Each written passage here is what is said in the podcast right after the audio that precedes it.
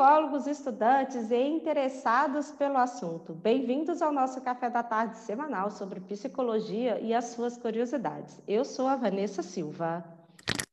Eu sou a Érica Chikawa e esse é o Psico no Café. Lembrando que vocês também podem seguir no Instagram e deixar todas as suas dúvidas e sugestões e críticas. Será um prazer falar com você.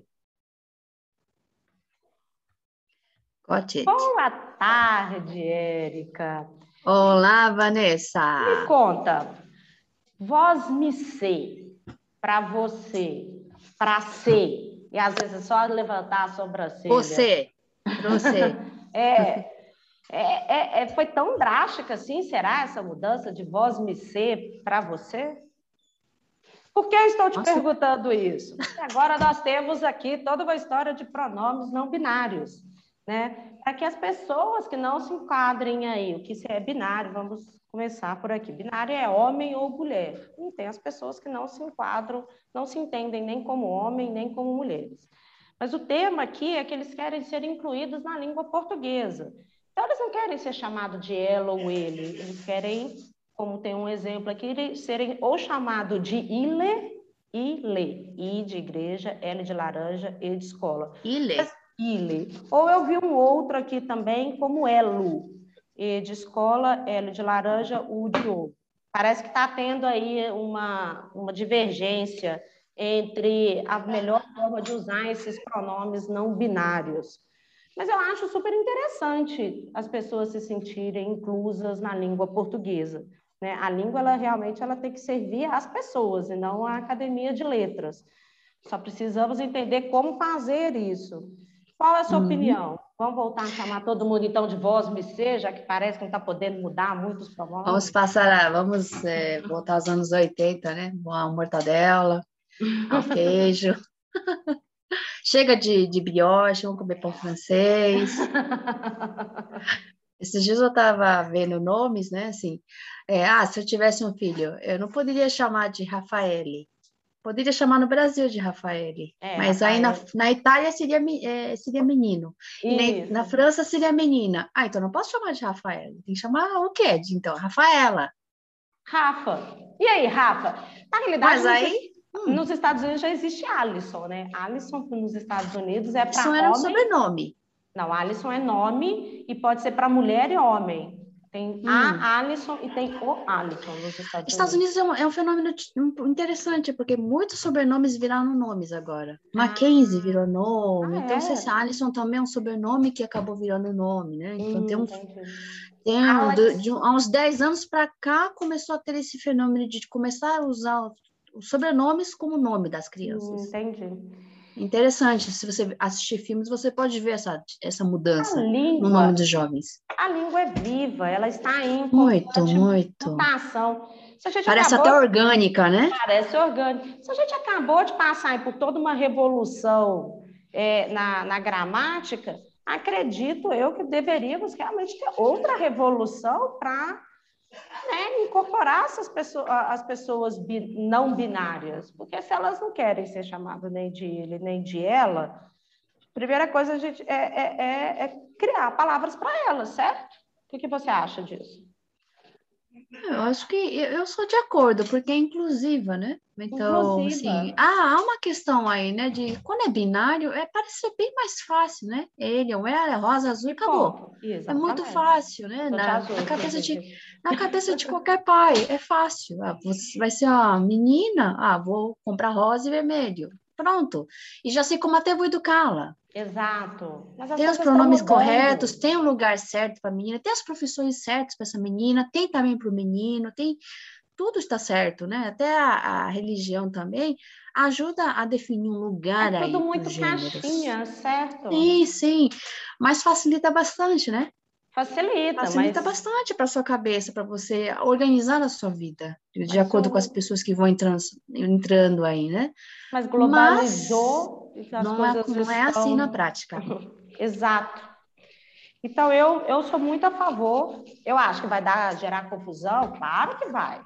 Mas se estão caindo palavras que a gente não deve mais utilizar por conta da, das conotações de antigamente, como, por exemplo, criado mudo, não, não é uma palavra mais adequada, a gente deve usar cômoda. Então, se estão caindo palavras que são inadequadas, e eu concordo, é, a gente tem que aproveitar essa onda e já inserir aí os pronomes para as pessoas não binárias. Sim, sim. E aí também, não sei se estou enganada, mas ah, está em tramitação, né? Uma mudança aí na escrita, talvez, pelo menos de colocar um, uma vogal, não sei se eu posso chamar isso, uma letra aí que seja inclusiva pra, na escrita. O que eu né, pesquisei. De, não todos, todas ou todas, mas colocar alguma coisa aí, uma vogal que seja inclusiva. Talvez um arroba, essa possibilidade. O arroba, eu particularmente não gosto. eu, quando não tinha nada, de, quando ainda não tinha nada dessa discussão aí que hoje parece que está incomodando muita gente e gerando muitas discussões, eu usava muito X. Ah, o X é. eu acho interessante. Já faz uns 10 anos que eu usava o X no lugar, mas não tem não é, não é pronunciável, né? Exato. O arroba eu não acho pronunciável, o X eu acho que vai dificultar demais a, a, a fonética. Eu gosto muito dessa história do, por exemplo, né? Se a gente fala. É, qual foi o exemplo aqui que eu achei ótimo? É, em vez de falar é, sua ou, ou seu, se fala sul. Né? No caso de ele, porque aí elo. ele é homem, então aí você falaria elo. Eu acho interessante essas mudanças, eu acho mais pronunciável. E aí você deixa de falar minha amiga, você passa ou meu amigo, você poderia passar uhum. a falar me amigue.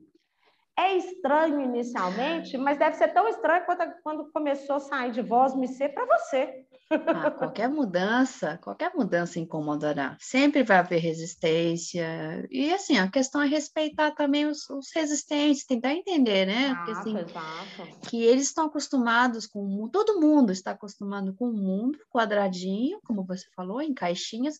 De repente começa a ficar redondo, começa a ficar virar um labirinto. O que, que é isso, né? Para onde que você, que direção que você tem que tomar, né? Então a resistência é uma, é uma forma de se defender também das mudanças.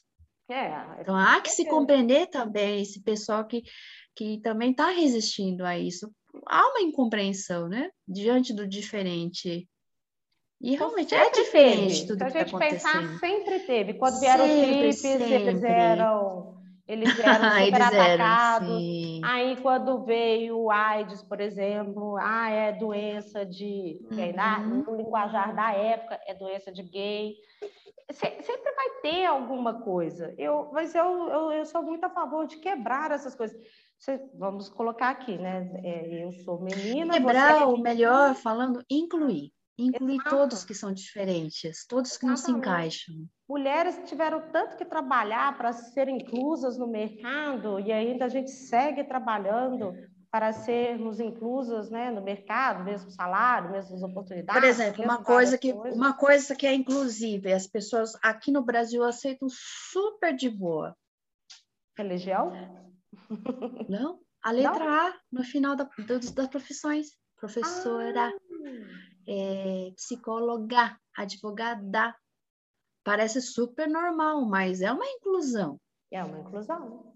Isso eu te falo por quê? Porque hum. tem países que não tem o feminino tem. na profissão. Ah, como não. por exemplo o presidente. Ficou estranho o presidente. Tá? Sim, mas tem países que não tem advogada, só tem advogado. Olha, isso eu não sabia.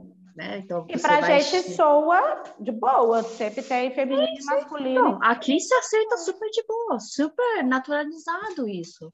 E né? agora a gente então, quer mas, tudo para incluir. Mas tem países, países que ainda estão lutando por isso, para colocar o gênero feminino nas, nas, nas palavras. Oh. E aí? Me senti evoluída agora. Me senti país de primeiro mundo. Então, desse isso, então, nesse sentido, o nosso país, ele você pode até comparar com países de primeiro mundo, que é, não, não fazem inclusões, são totalmente, como se pode falar, exclusivas, né? Uhum, é, uhum. Excluem é, as minorias, né? nosso país ainda discute, ainda tem, dá voz às é pessoas. As pessoas podem formar associações, podem gritar, podem falar, tem direito à voz, né? Tem lugar que não pode, tem lugar que dá prisão fazer isso. Você pode, tem que estar calado. É, essa parte é mais complicada. Mas eu, eu vejo aqui que nós estamos num assunto novo, Fico feliz de participar deste assunto quando eu tiver meus netos, poder falar, olha lá na minha época.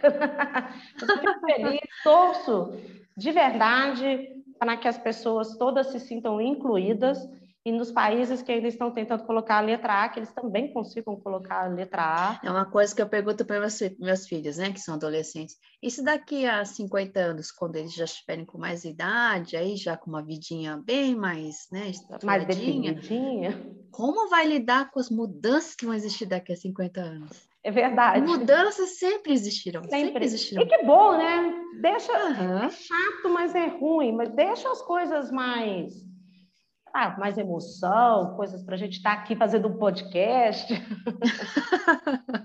Hoje estamos fazendo podcast, né? Quem diria? Exatamente, olha que legal. Temos o um programa?